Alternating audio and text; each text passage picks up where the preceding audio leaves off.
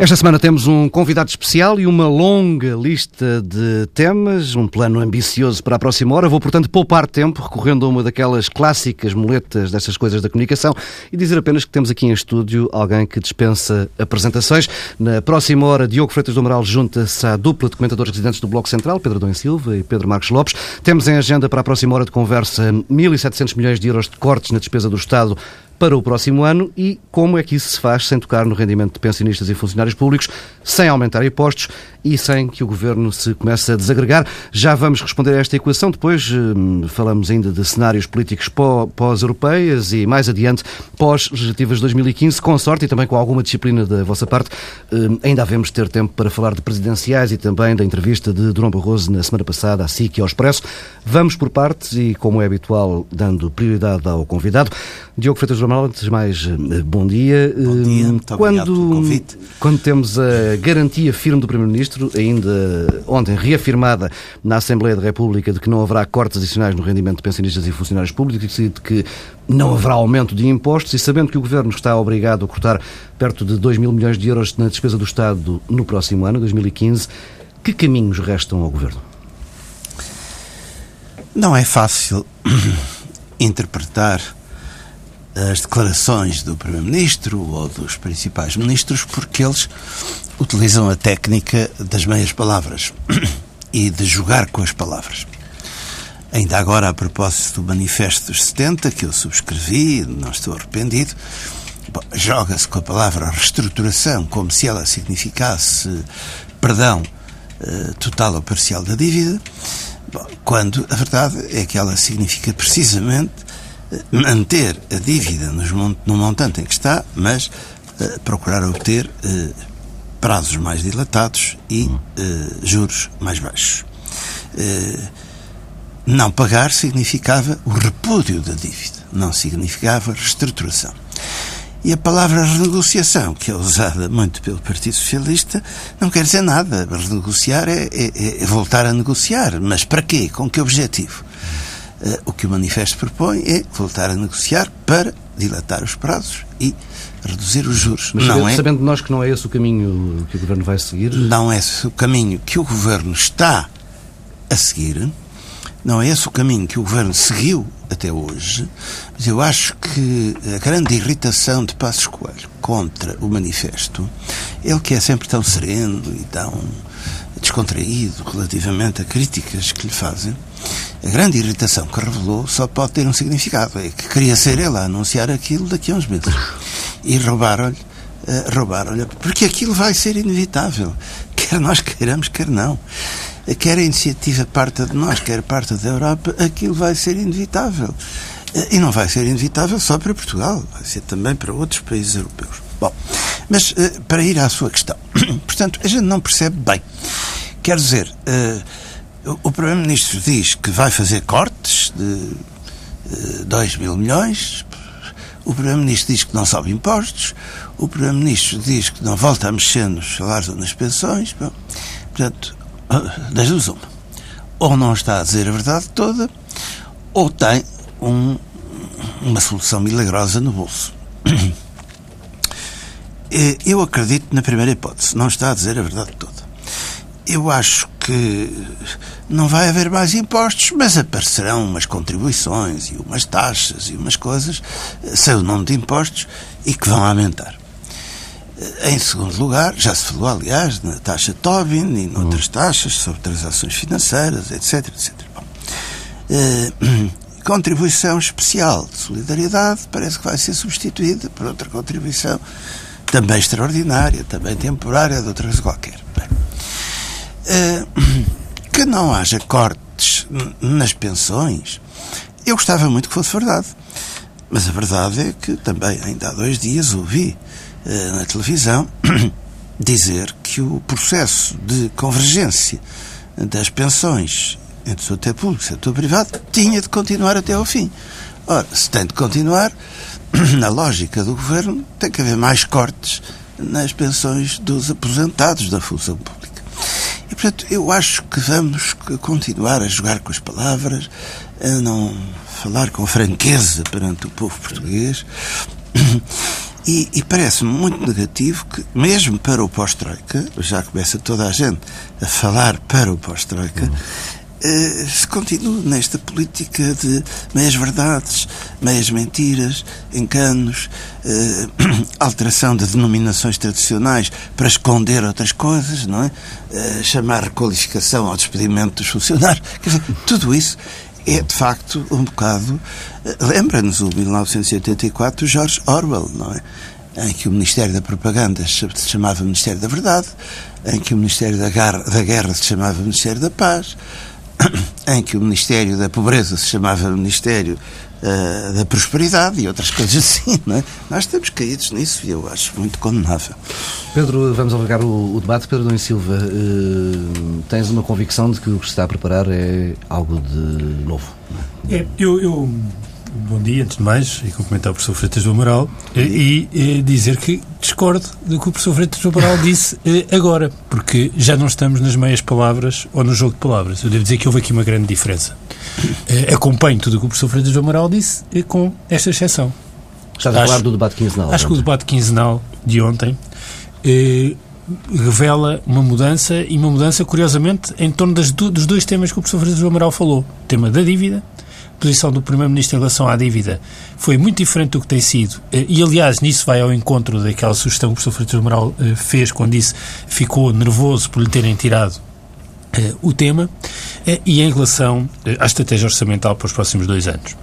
Porque bem sei que o Primeiro-Ministro Passos Coelho tem sido useiro e vezeiro não, não sei se é adequado sequer chamar meias mentiras, das mentiras mesmo em relação àquilo que iria fazer do ponto de vista da estratégia orçamental. Mas também me parece que agora já não há margem eh, para mais mentiras e para mais recuos naquilo que, que disse. E ontem no Parlamento foi bastante definitivo. Foi muito claro quando disse eh, não serão alargados os cortes aos pensionistas e aos funcionários eh, públicos e aos aposentados. Eh, e o que acontecerá é que os cortes que eram temporários passarão a definitivos. Com Bom, o mesmo nível de, de esforço. mesmo nível de esforço. Bom, problema. Faltam 2 mil milhões para 2015 de cortes. Ora, se faltam 2 mil milhões e o Primeiro-Ministro não vai alargar os cortes nos pensionistas nem nos funcionários públicos, se não vai aumentar impostos, mesmo que haja alguns aumentos marginais de algumas taxas, mas tem tido baixa efetividade, basta recordar o episódio todo com as grandes superfícies eh, eh, e a dificuldade que o Governo tem tido em depois cobrar mesmo as taxas, só resta um caminho que não é, é baixar salários nem baixar pensões, é não pagar salários. Eu acho que o que está aí a ser preparado é um despedimento massivo na função pública. É, é, é, a pedra que falta no processo e para fechar o programa de assistência financeira e eu julgo que ontem o que foi anunciado, não sendo anunciado, até pela dificuldade que o Primeiro-Ministro teve em responder às questões sobre onde é que residiriam os cortes, é que de facto aquele espectro que esteve a pairar uh, nestes últimos três anos vai de facto ser concretizada e vamos assistir a uh, desmantelamento uh, em massa de estruturas na administração pública. E isto quer dizer uma coisa muito simples, despedimento e passagem para a mobilidade de milhares de trabalhadores.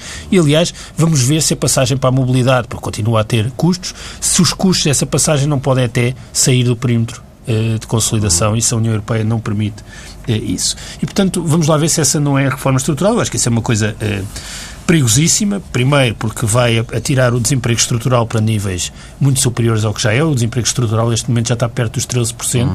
Com despedimentos em massa na função pública, eh, vai naturalmente subir. E, portanto, eu pergunto exatamente o que é que as pessoas vão fazer. Tem um efeito económico pró-cíclico, mais uma vez. Portanto, de, a economia a cair e o que o governo se prepara para fazer é deitar a economia mais abaixo. E depois uma questão, talvez estrategicamente mais relevante, que é o Estado já está literalmente no osso, eh, nomeadamente nas funções onde eh, está o, o essencial do, dos custos salariais, na educação, na saúde. Eh, não vejo como é que as coisas vão funcionar, não vejo que capacidade é que há para defender o interesse público e a captura do interesse público pelos interesses privados quando há um desnatar sistemático das pessoas mais qualificadas na função pública. Eu pergunto-me, com esta, com esta até a linguagem que é utilizada em relação aos funcionários públicos, quem é que quer eh, trabalhar na administração pública que tenha competências e que seja competitivo no mercado privado, sinceramente já eh, não vejo como é que isso é possível. Eh, e depois vamos há um problema ainda adicional, é que eu não vejo como é que esta estratégia de limite fiscal, de fadiga fiscal, baixa de salários, eh, baixa de pensões e desmantelamento do Estado, como é que isto não se traduz em alguma coisa, em alguma forma de degradação já, já, política. Deixa-me só dizer qualquer coisa sobre a dívida e é muito breve. Um, ontem eh, o Primeiro-Ministro também deu-nos uma novidade em relação à dívida. Bom, há 15 dias eh, as pessoas que tinham subscrito o manifesto eram essa gente que fazia umas conversas. Há uns meses atrás, qualquer forma de mutualização da dívida era uma coisa inaceitável, porque naquele discurso moralista, eh, eh, nem quero qualificar, eh, eh, os do Norte não podiam estar a pagar os excessos dos do Sul. Era assim basicamente que o Primeiro-Ministro se referia. Agora, ontem o que o Primeiro-Ministro disse foi já uma coisa diferente. É é preciso continuar a austeridade para termos condições para mutualizar a dívida. Foi isto que disse. Já não é má a mutualização, pelo contrário, é uma coisa que temos de fazer. E, que repare, o programa de assistência financeira servia para resolver o problema da dívida, agora já não serve para resolver o problema da dívida, serve para criar condições políticas para se poder resolver o problema da dívida. Isto é uma inversão no discurso do Primeiro-Ministro absolutamente uhum. notável eh, e que mostra bem como este Primeiro-Ministro tem uma particularidade, é que ele permitir dizer tudo e o seu contrário, às vezes na mesma intervenção, sem qualquer eh, problema. É como se nada se passasse e nunca nada tivesse sido dito. Antes de passar a palavra a Pedro Marcos Lopes, tenho aqui um pedido de Diogo Freitas Moral. Não, é, era só para dizer Sim. que... Não tenho pedido, professor, de interromper eu Concordo, eu concordo com a correção que foi feita e devo confessar que não pude ouvir ontem. Não, não é uma correção, porque eu acompanho também o que está a dizer, era só a questão das meias palavras. Me dirigia de carro para a Universidade da Beira Interior, na Covilhã, onde fui falar sobre um tema de relações internacionais a convite da Associação de Estudantes. Bom, eh, devo dizer, no entanto, que eu não seria tão otimista eh, no sentido de acreditar que, pelo facto do Primeiro-Ministro dizer que não há mais cortes nas pensões ou que não há mais aumento de impostos, vai ser assim. E porquê é que eu não sou tão otimista? É porque nós ainda não sabemos qual vai ser a decisão do Tribunal Constitucional. Mas podemos prever que ela vai declarar inconstitucionais vários artigos do Orçamento de Estado para 2015. Aí vai criar um buraco. E aí o Primeiro-Ministro terá lata suficiente para aparecer no Parlamento ou na televisão a dizer eu até me comprometi a não aumentar impostos, mas agora, malvados do Tribunal Constitucional, Já não seria a obrigam-me a aumentar impostos ou obrigam-me a cortar mais das pensões. Portanto, hum, eu não, não fico confiado. Acho que é um dos defeitos grandes como muito bem diz, deste Primeiro-Ministro, é que ele diz uma coisa e usa o contrário, com o ar mais natural deste mundo, é? parece que não conhece o princípio aristotélico, o princípio da não contradição. Não é? Portanto, ele diz o, o, o, A e não A, uh, A igual a B, bom, com a maior facilidade, com a maior naturalidade, e, e, e, que até como tem um ar simpático, as pessoas, em princípio, vão atrás. E de repente é que descobrem estão a ser enganadas. Pedro Marcos Lopes. Primeiro, enfim, saudar o professor Freitas do Amaral, tenho muita honra em que esteja aqui. É sempre um prazer ter um ex-professor e que não me reprovou na mesma sala. Mas... Está a ver a minha sorte. Está a ver, exatamente. eu, também mérito, não, eu, eu, também não tinha capacidade para o reprovar. Não, eu. Uh, Há, há, duas outras coisas que me ocorrem. Eh, não, isso não posso dizer, senão eu fico aqui muito embaraçado. Ainda mais estou com dois professores na faculdade, era, era uma coisa terrível. Bom, hum,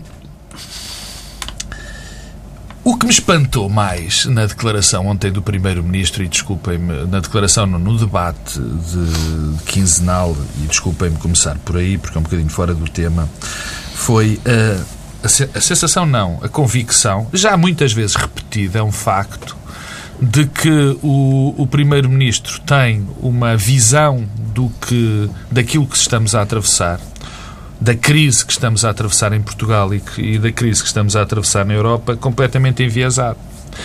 Quer dizer, ou seja, eh, o Primeiro-Ministro continua a pensar que o maior problema, o fator decisivo da crise que atravessamos em Portugal, por exemplo, foi um despesismo louco, foram causas portuguesas, quer dizer, que essa foi, foi no, o facto de vivermos acima das nossas possibilidades. Ele continua convicto disto.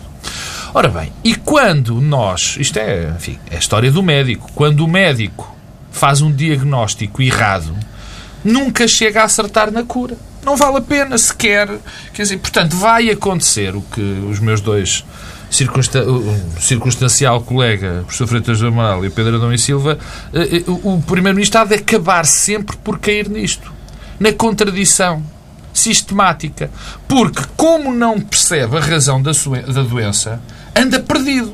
E uns dias diz uma coisa, outros dias diz outra, umas vezes pensa que a solução é esta, outras vezes pensa que a solução é, é, é outra. Quer dizer, e isto é um ciclo vicioso que nós, um círculo até terrível, que nós atravessamos. Porque quando alguém ao leme, numa altura ainda para mais terrível como esta, não percebe as causas das, da, da, crise, o problema que nós atravessamos, há de sistematicamente errar na cura.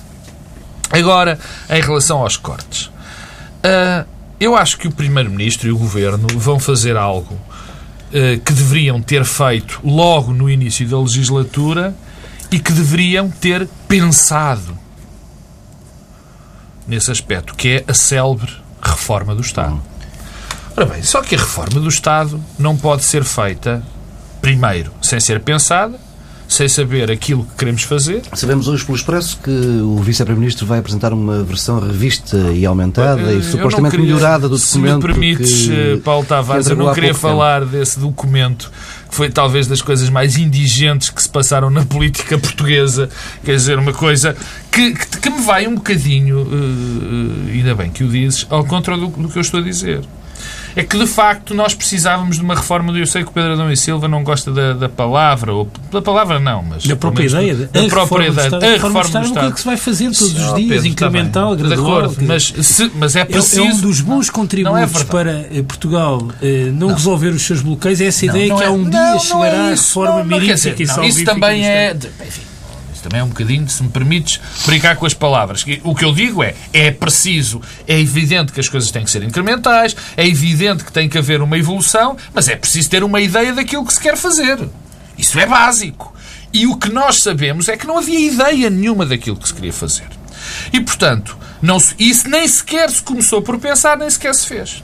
Agora, chega-se a esta altura e vai-se fazer a tal, no fundo, reforma do Estado.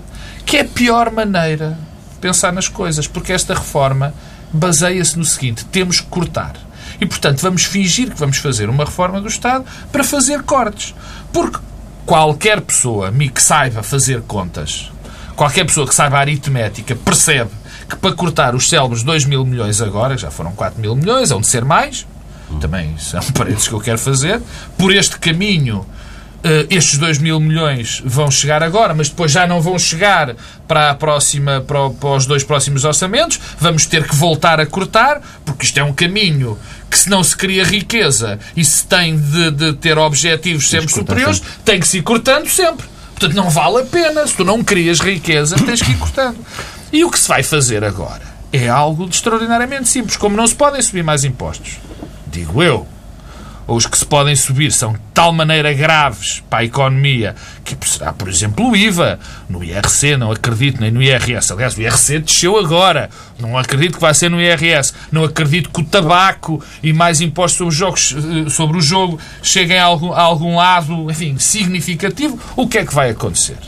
Também não podemos fazer mais cortes nas pensões. Bem, daqui a bocado estamos a cortar, as pessoas ganham 400 euros. Portanto, eu acho que ninguém no governo traz. Portanto, o que é que vai acontecer? Vai acontecer a tal reforma que não é reforma nenhuma, que é a de limitarmos, a de reduzirmos ao Estado, reduzirmos completamente o Estado a tarefas até depois das essenciais. Quer dizer, isto é quase uma caricatura. Vamos prescindir do exército? Pode ser. Vamos cortar de tal maneira na saúde que deixa de haver um Serviço Nacional de Saúde? Enfim, Pode ser, mas é bom que se diga. Vamos deixar de ter uma parte significativa da escola pública. Quer dizer, e eu não estou a dizer isto só como um tom, só em tom de crítica. É possível, quer dizer. Agora, convém é que saibamos quais são os dados com que estamos a, a jogar. Professor Felipe do Amaral, e é possível fazer isto sem que haja uma tensão insuportável no interior Essa do é, é governo é e da coligação a menos de dois meses de um ato eleitoral? Eu acho que, em relação ao próximo ato eleitoral, não há grandes razões para haver muita tensão dentro do governo, porque já estão coligados, vão numa lista única. Uh, não é grave se perderem estas eleições, sabem que continuam a governar até outubro de 2015, portanto, uh, eu diria uh, que é, é mais importante para o governo preparar uma saída com festas e foguetes uh, da Troika hum, e uh, tentar esclarecer os portugueses sobre o que é que vai ser o pós-Troika do que propriamente as eleições europeias que o governo, a meu ver, ou os partidos do governo, põem entre parênteses. Mas a questão da reforma do Estado merece algumas palavras de comentário, porque é um slogan que tem estado a ser utilizado e eu, que sou partidário de uma significativa reforma do Estado, eu acho que eh, foi bom que este governo, embora por mais razões, eh, razões financeiras, tenha eh, chamado para a ribalta política a expressão reforma do Estado. Estou de acordo que é, é uma ação contínua, os Estados estão sempre a reformar-se, como as empresas, como as organizações, em geral, mas de vez em quando é preciso tomar algumas eh, decisões eh, de ruptura ou de reorientação. Eh, aqui a reforma do Estado foi reduzida a um programa de cortes hum, e, e, a grande questão é esta, é que não há estudos sérios em Portugal sobre a reforma do Estado. As nossas universidades não os têm produzido, o Governo e os seus múltiplos institutos públicos também não. Bom, os pareceres que se pediram, quer ao FMI, quer ao OCDE, são muito fracos e são uh, pré-determinados. Isto é, uh, percebe-se perfeitamente ao ler que o governo disse o que é que ia fazer e pediu uma justificação eh, mais ou menos teórica para aquilo que queria fazer. Ora, a reforma do Estado é muito mais do que isso. A reforma do Estado, visando melhorar a coerência do Estado com os princípios que o regem e a eficácia com que prossegue os fins que lhe estão atribuídos, é qualquer coisa de muito mais amplo. É, deveria haver um documento base, ou talvez mesmo um eh, plano aprovado por uh, maioria de dois terços, lei reforçada na Assembleia da República, traçando as linhas gerais da reforma. Em primeiro lugar. Se calhar é que, desculpa interromper, professor, mas aí provavelmente é que poderíamos falar em consenso. E não seria tão difícil não, de, de, atingir. Não, não. Repare, a, a, reforma do Estado que o PSD queria fazer e o CDS à boleia. Uh, era, evidentemente, reduzir o papel do Estado na educação, na saúde e na segurança social. Mas isso o PSD percebeu, ou melhor, o Dr. Passos Coelho percebeu, relativamente depressa, vá lá, que uh, o PS jamais aceitaria. E, de facto, jamais aceitará. Portanto, não é por aí que se pode fazer a reforma do Estado. Então, o que devia ter sido feito através de uma comissão de especialistas, onde estivessem também representados pelo menos o Partido Socialista, não sei se o Partido Comunista e o Bloco aceitariam, mas seria bom que lá estivessem também, era, eh, excluindo essas três áreas de cortes significativos ou de transferências significativas para o setor privado, o que é que se pode fazer de reforma do Estado nas outras áreas? Ah, há reformas do Estado a fazer no setor da Defesa Nacional e das Forças Armadas uh, onde há desperdícios. Por exemplo, o último é que, enquanto os Estados-Maiores dos ramos estão a perder pessoal, o Estado-Maior-General das Forças Armadas está a inchar com milhares de pessoas lá dentro. Bom, isto para um país que não está em guerra, nem se prevê que venha a estar em guerra em breve, é realmente, pura e simplesmente, eh, uma eh, medida anti-reforma do Estado. Eh, nas polícias pode-se poupar alguma coisa, embora não muito. Pode-se poupar nas chamadas gorduras do Estado. E este governo nunca quis uh, sequer fazer o levantamento de quais são essas gorduras do Estado, de quais são os desperdícios, de quais são as despesas inúteis, porque é aí que o Estado serve a clientela dos boys e dos girls e das girls dos partidos. E, portanto, eu não vejo o PSD, nem vejo com fraqueza o PS a mexer aí. E aí é que se podiam encontrar muitos milhares de milhões que são gastos completamente ao desperdício eh, e que eh, podiam significar uma boa reforma do Estado que não pusesse em causa as funções sociais do Estado. Depois, para não alongar muito, há uma coisa fundamental que falta, que é a avaliação dos resultados da nossa administração pública e das políticas públicas que prossegue. Bom, até agora que eu saiba, só há um organismo na nossa administração pública que tem cerca de 15 mil, só há um que é a Agência de Avaliação e Acreditação do Ensino Superior, que faz avaliação ao ensino superior universitário e politécnico, público e privado. Bom, e tem desenvolvido um trabalho uh, uh, muito significativo eh, há pessoas que discordam da orientação política, mas de qualquer maneira tem feito um, um bom trabalho e tem levado as universidades e os politécnicos, eh, por sua iniciativa, sem necessidade de uma guilhotina do Estado, eh, acabar com centenas e centenas de cursos que não tinham alunos, que só serviam para empregar professores que se calhar não são professores, etc, etc, etc. Bom, mas eu pergunto, não é essencial que a avaliação da administração pública seja feita em todos os setores, ou pelo menos nos principais. Porquê só o ensino superior? Porque não o ensino secundário? Porque não as esquadras de polícia? Porque não a saúde? Porque não a segurança social? Porque não, porque não os serviços de finanças?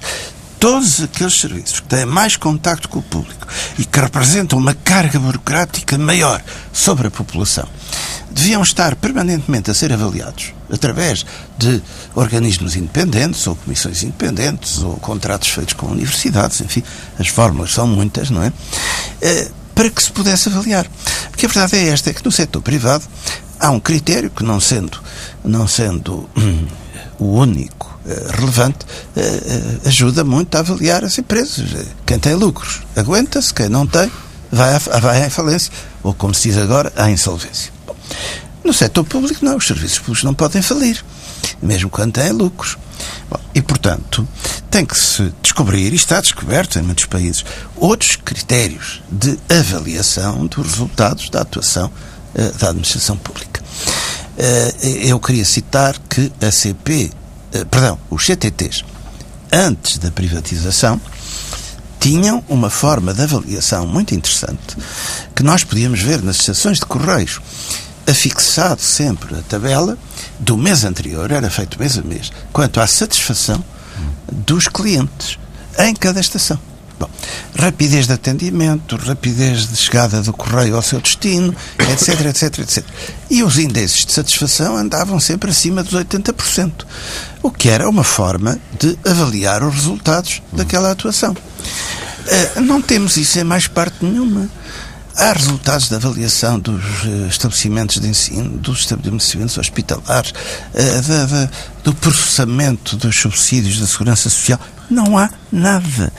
E enquanto o Estado não for avaliado, não for controlado por aquilo que faz ou deixa de fazer, e pela qualidade ou, ou falta de qualidade com que faz, e pelos custos com que faz, que às vezes são eh, moderados, outras vezes são completamente exagerados e excessivos. Enquanto isso não acontecer, hum, a reforma da administração pública será sempre um tema de propaganda dos governos, mas não será um instrumento de melhoria das condições de vida dos cidadãos.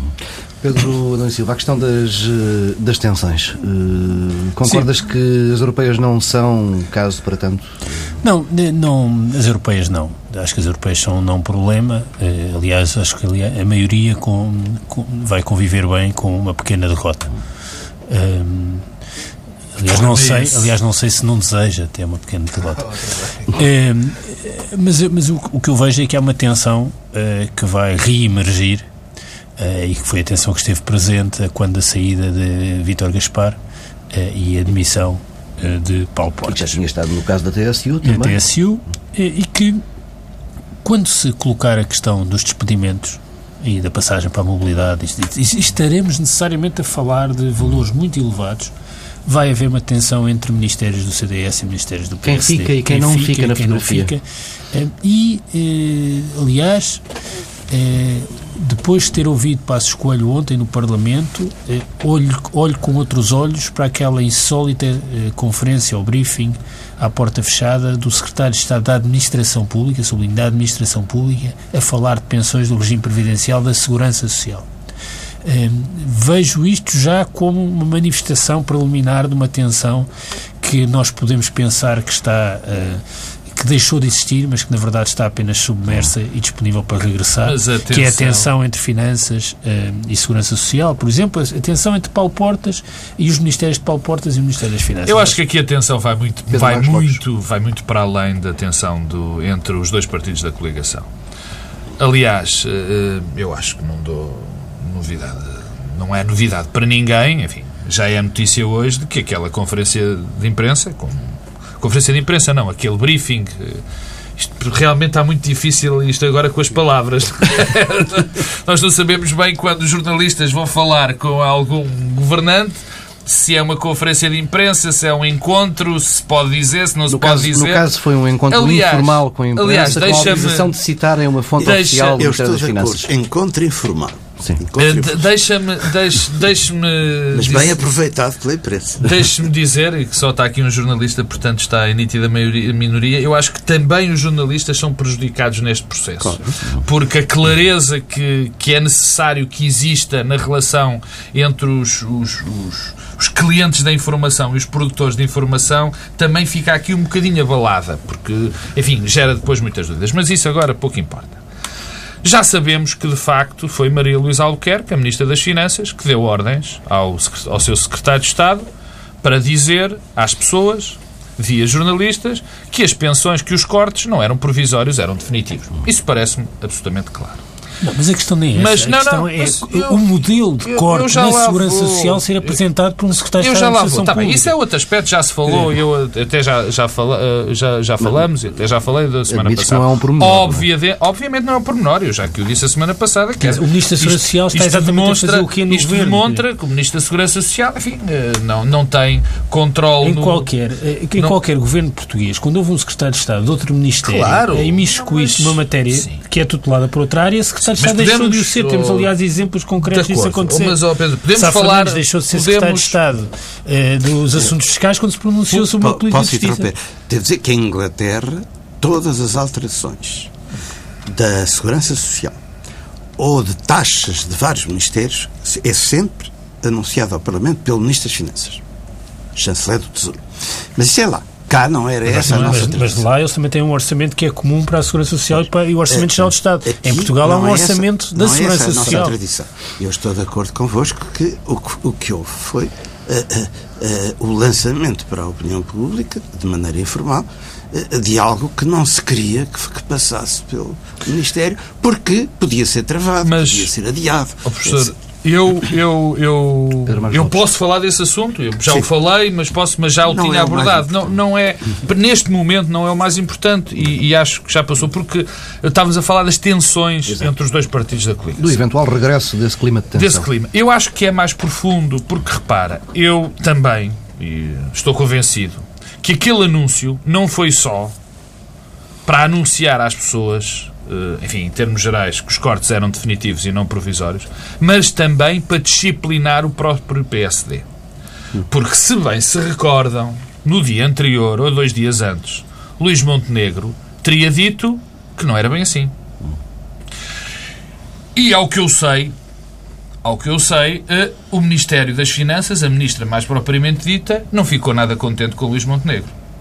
Portanto, há aqui uma tensão, O e isto acontece disse desde foi o que Não princípio. haveria mais haveria mais cortes cortes. além Foi daqueles que já exatamente-. Não foi só isso que ele disse. Não foi só isso que ele Foi disse. de resto e, e, e a mais. mesma mensagem que depois Passos Coelho e foi mais, repeteu, mas mais. Mas o problema é que quando se diz nas tensões entre o PSD e o CDS dentro do governo que existiram, foram públicas e aconteceram nestas circunstâncias todas, também há muitas tensões entre ministérios, como isto está aprovado, e há muita tensão no governo sobre um fenómeno que não é recente, que já aconteceu noutros governos, até em fins de ciclo. Curiosamente, não é o caso deste.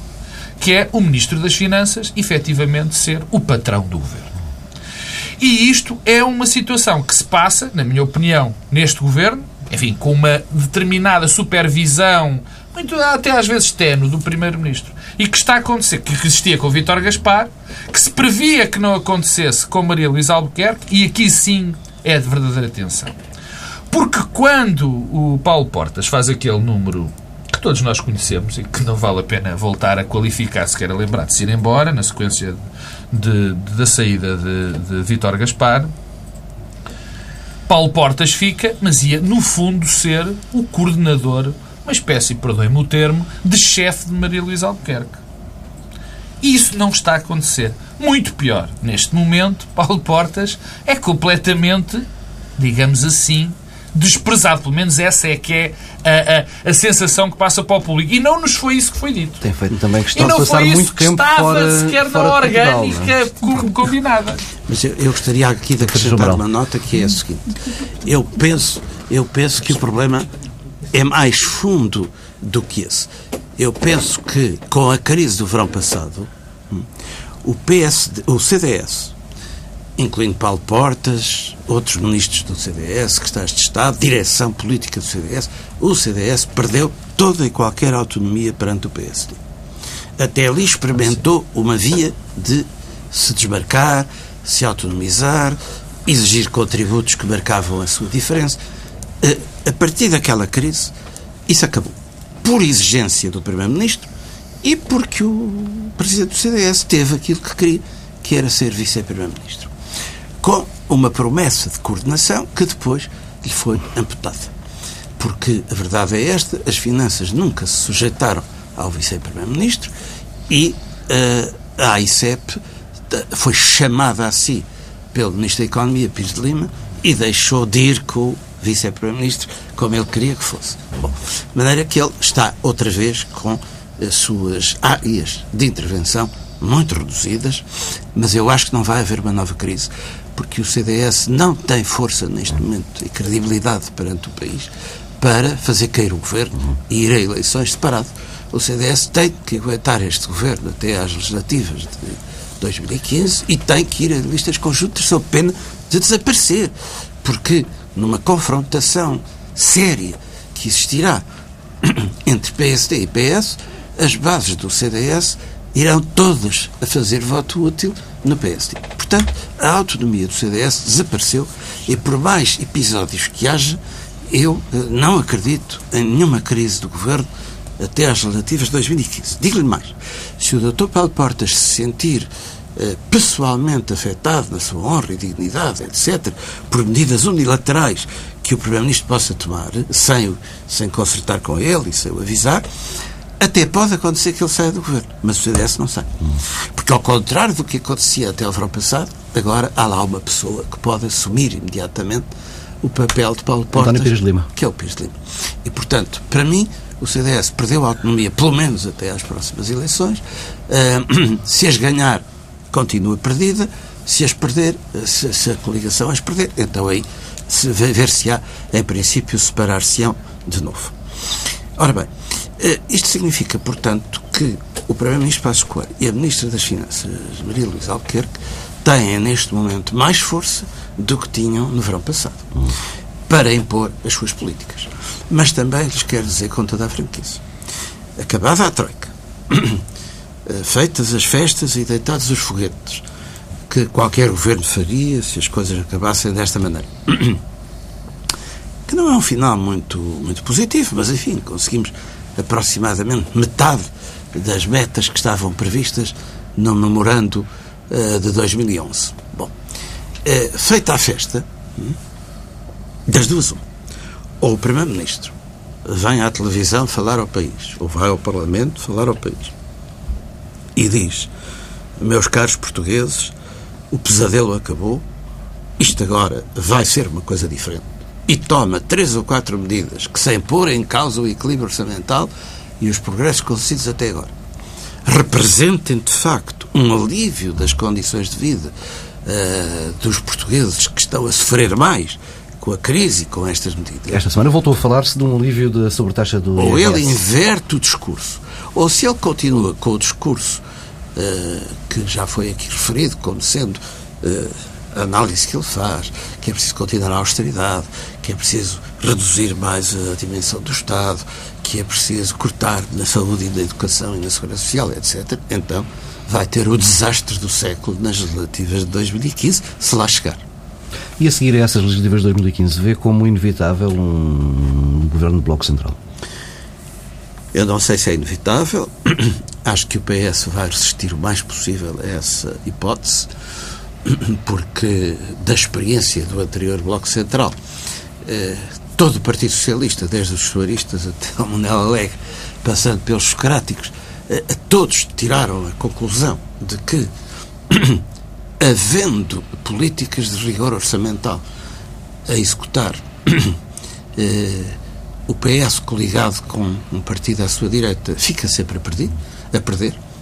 Lembremos que no Bloco Central o PSD saiu relativamente uh, sem feridas e o PS é que pagou as custas daquele, uh, daquela austeridade toda. Portanto, o PS vai resistir o mais possível. Mas depende da aritmética eleitoral. E se a aritmética eleitoral impuser um governo de coligação tipo Bloco Central, então ele terá que fazer-se. Ele terá que fazer-se. Devo dizer que António José Seguro, se ainda for ele o líder do PS, me parece um líder capaz de, da negociação permanente em que uma coligação consiste. Um governo de coligação é uma negociação permanente todos os dias, de manhã à noite. Bom, e ou é feita ou uh, o governo uh, estoura. Eu já participei em governos de coligação que correram bem e em governos de coligação que correram mal. E a grande diferença foi essa. É que havia espírito de negociação permanente nos casos e nos outros não havia. Quando o partido maior se convence que por ser maior pode mandar no mais pequeno, a, a coisa acaba mais depressa do que se pensa. Já agora, qual, qual foi o que correu bem e qual é que foi o que correu mal? Como? Qual foi o que correu bem e qual é que foi o que correu mal? O que correu bem foi o governo do, da AD do, do Sacarneiro.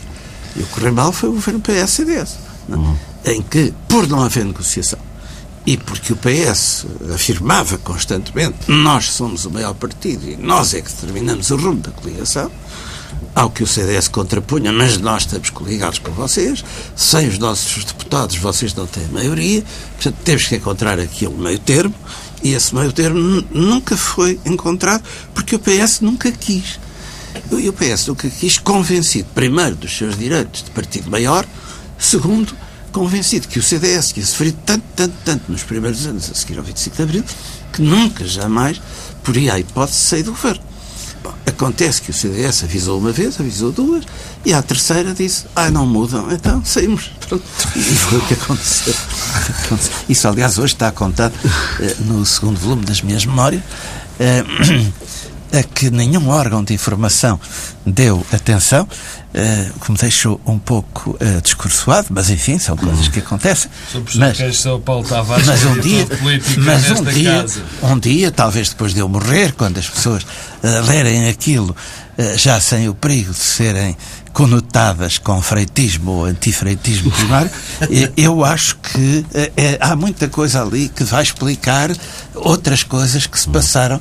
Eh, por exemplo, a crise do verão passado é nitidamente a repetição. eh, entre Passos Coelho e Paulo Portas do que se passou entre mim e o Dr. Mário Soares no governo PS-CDS em 78. É exatamente a mesma coisa. É o partido mais pequeno a dizer eu quero ser ouvido nestes pontos, estes pontos para mim são importantes, e o partido maior a dizer vocês reduzam-se à vossa insignificância porque quem manda nisto somos nós. É claro que requerem, assim, requerem assim, trabalho, as ainda assim a dimensão dos personagens não era propriamente a mesma, não é? O que não é irrelevante. E não compete comentário. Não, mas eu quero que fique registado. É, eu gostava, se houvesse tempo, mas o meu amigo é que manda, Há tempo, sim, temos se tempo. pudéssemos falar um bocadinho da, da saída do programa de ajustamento uhum. e da saída da Troika. Também defende as cautelas de uma saída apoiada? Olha, eu há muitos meses que tenho dito, uh, nas poucas intervenções que tenho, mas uh, há muitos meses que digo que, um, em função dos dados disponíveis, que uh, é preferível uma saída cautelar a uma saída limpa. Porque a saída limpa, no fundo, é um bocado os países mais ricos da União Europeia e da zona euro, nomeadamente a Alemanha, dizerem a Portugal: bom, vocês são um bebê que esteve quase a morrer, safaram-se, Mas agora já não têm febre e, portanto, nós atiramos o bebê para o meio do mar e agora vocês aprendam a nadar. Mas não estaremos aqui perante uma, uma, uma encenação, ou seja, há a tal festa no dia 17 ou no dia 19 sim, de, sim, de, maio, sim. uma saída limpa, seguida de dois ou três meses depois de um pedido de uma rede de apoio. Ah, mas é que isso então já é uma derrota do governo. Se o governo, por espírito de precaução, diz eu quero uma saída cautelar com algumas garantias, e mesmo que isso tenha contrapartidas, porque nos próximos dois, três, quatro anos pode haver agitação nos mercados. E pode. Basta que haja um desentendimento entre o Banco Central Europeu e a Reserva Federal Norte-Americana e os mercados entram todos em agitação sem culpa nenhuma nossa. Bom, portanto, uma coisa é o Governo prever que isso pode acontecer e pedir a ajuda cautelar uh, agora. Outra coisa é o Governo dizer, ah, os juros estão muito baixinhos, nós vamos aproveitar. Bom, e se eles sobem ao fim de três meses ou ao fim de seis? Vai o Governo dizer, ah, aqui Del Rey acudam-nos, nunca pensámos que isto pudesse acontecer. Eu acho que isso era uma vergonha total para o nosso país e para o nosso governo. Portanto, eu continuo a defender que devia haver uma, uma ajuda uh, cautelar. Uh, sendo certo que a União Europeia não quer. E eu presumo, enfim, o que consta, que o Dr. Passos Coelho foi a Berlim uh, receber as suas instruções e que as instruções que lhe foram dadas foi vocês cumpram lá o que falta cumprir do, do memorando mas a saída tem que ser limpa, porque eu não tenho a certeza, terá dito a senhora Merkel, de conseguir aprovação no meu Parlamento para agora mais um tipo de, de ajuda que nem sequer está definido, que não foi previsto. Sobretudo em cima das eleições europeias, hum? não é? E em cima das eleições europeias. Deixe-me uh, avançar o quadro de cenários um pouco mais para a frente. E presidenciais? Uh, Dona Barroso lançou na semana passada uma ideia de um candidato de bloco central apoiado por PSD e PS. Bem, eu, ao contrário do que têm dito algumas pessoas, não sei se alguns dos presentes, eu não acho a, a ideia em si tonta. Não acho. Porque, eh, partindo do princípio de que nenhum dos dois blocos vai ter maioria absoluta e de que vai ser preciso um governo de Bloco Central, faria algum sentido que, alguns no verão de 2015, no pacote que vai ser preciso acordar eh, antes das eleições sobre o futuro Bloco Central, eh, se incluísse quer as eleições legislativas, quer as eleições presidenciais. Não me parece que a ideia em si seja tonta. Eh, parece-me que, obviamente, foi uma grande maldade que Durão Barroso. Sem dúvida. Eu não, eu Teve não, intenções. Eu não quero qualificar a entrevista porque achei de facto lamentável uma entrevista não, mas... lamentável, mas foi uma grande maldade que fez a Cavaco Silva. Porque, no fundo, quando se pede um, um Presidente da República, pede-se sempre que um Presidente da República seja alguém que depois eleito, depois de eleito, paire por cima do sistema do partidário. Com certeza, que e se desprenda ele, da sua origem. Que se desprenda da sua origem. Claro. E que, no fundo, ele fez, não sei se propositadamente ou não, foi dizer, pois temos de ter um Presidente da República diferente Isto agora mal. de Cavaco Silva, sim, sim. porque Cavaco Silva não foi capaz de, de, de, de preencher o lugar da Felma satisfatória. Estou de acordo com isso. E o Dr. Durão Barroso é um político duro, é um político combativo, é um político uh, ambicioso e por isso uh, é capaz de fazer maldades à esquerda e à direita. Ele fez maldades ao professor Cavaco Silva, estou de acordo consigo, ao professor Marcelo Rebelo de Sousa, que procurou afastar, uh, apresentando-se ele como o grande homem, e ao dizer que não é candidato, ou que não tenciona, ou que não pensa nisso, é óbvio que ele está a dizer que quer ser candidato se aquelas condições, se aquelas condições se reunirem. Bom, também foi mau para outros candidatos possíveis na área do PSD e foi mal para todos os candidatos possíveis da área do PS. Bom, há só uma coisa que eu não entendo. É, estará ele convencido que ele, Durão Barroso, que apoiou sem reservas tudo o que a senhora Merkel quis na Europa e que, portanto, encostou ao neoliberalismo triunfante, alguma vez será apoiado pelo Partido Socialista. Isso é que eu não percebo como é que uh, isso lhe passa pela cabeça? Eu sei que os políticos, nós, os políticos, sobretudo quando estão no ativo, têm muitas ilusões, sonham com o Shangri-La e, portanto, pode ser que nas ilusões dele caiba a ideia de que podia aqui haver uma negociação. Bom, Mas eh, eu não estou a ver o Partido Socialista Português, tal como a gente o conhece, eh, a apoiar eh, o Presidente da Comissão Europeia, que mais pancada levou de todos os que existiram até hoje. Quer dizer, não estou a ver, sinceramente. Portanto, parece-me que essa hipótese não é tonta, faz algum sentido, mas parece-me bastante inviável. Estamos já muito, muito em cima do limite do nosso tempo. Um minuto para os dois, Pedro da Silva e Pedro Marcos Lopes, entenderam que este regresso não. à primeira linha da política nacional não, não, de Dom Barroso.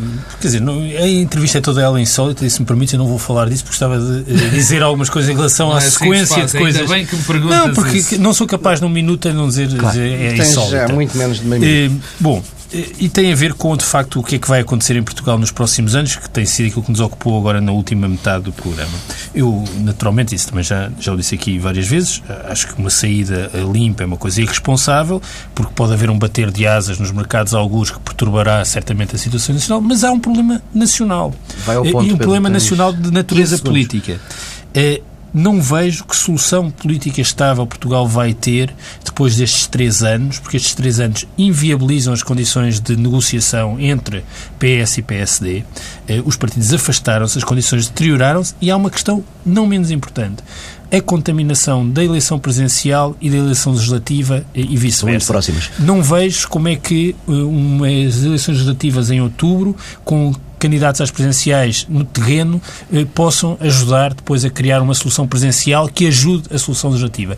A perturbação entre estes dois processos é também em si eh, preocupante eh, e eu julgo que nós podemos de facto estar perante um problema sério eu, daqui a um ano e meio. É, um, é uma frase, é uma frase. Eu queria falar da entrevista de Drão Barroso só com, com uma frase. Eu acho que uh, demonstra bem aquela entrevista que numa altura grave para o futuro da Europa uh, não houve estadistas, houve, existiram muitos homens pequeninos.